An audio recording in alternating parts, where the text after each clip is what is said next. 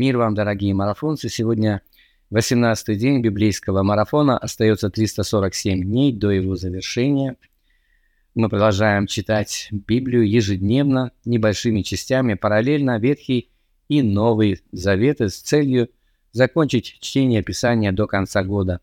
С вами Игорь Егорев, и сегодня в Ветхом Завете мы прочтем 42 и 43 главы книги «Бытие» и 18 Псалом, а в Новом Завете – мы заканчиваем чтение 13 главы Евангелия от Матфея, стихи с 33 по 58. 13 глава посвящена притчам Иисуса Христа о небесном царстве. И здесь, в нашем сегодняшнем отрывке, мы продолжаем знакомиться с некоторыми из них.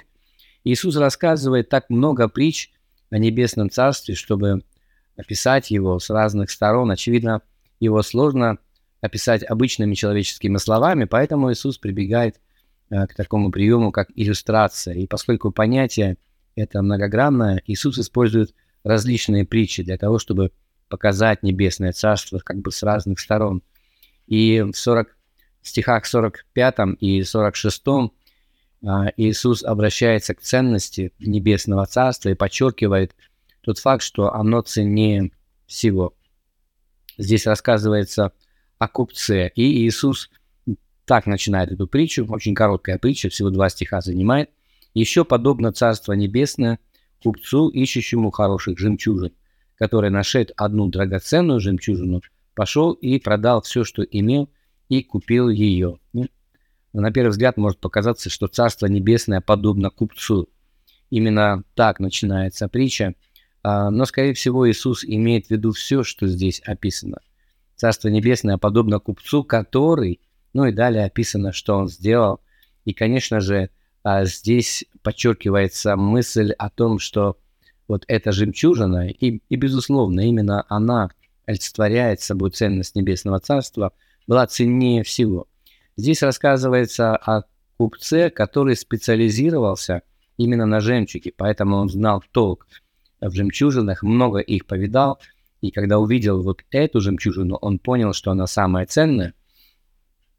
И он продает все, что у него было, чтобы ее приобрести. И зададимся вопросом, зачем он это сделал.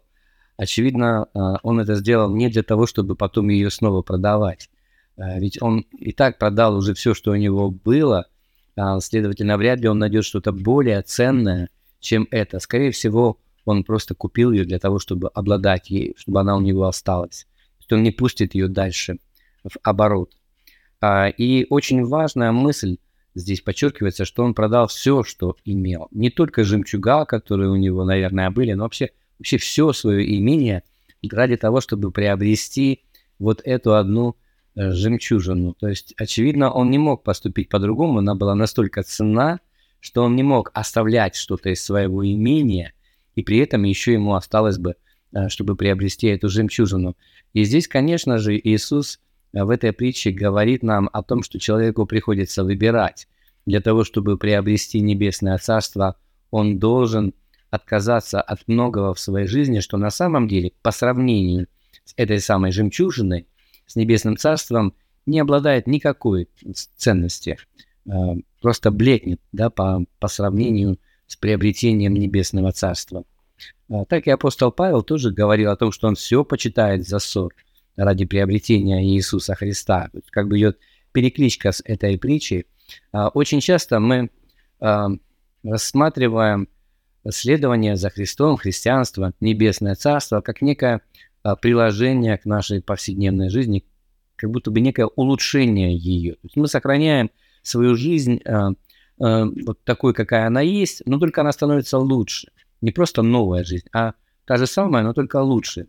То есть человек, который последовал за Христом, ну, учится управлять своими желаниями, побеждать какие-то пристрастия пагубные, он учится держать себя в руках, учится общаться с другими людьми, то есть он, у него а, наступает такая череда благословений во взаимоотношениях и на работе, все у него будет хорошо, но именно потому, что он следует за Христом, и очень часто так христианство и позиционирует, старается сделать его как бы внешне привлекательным за счет чего-то еще. Но вот на самом деле это чего-то еще, оно, конечно, будет, оно есть, но оно является всего лишь побочным эффектом.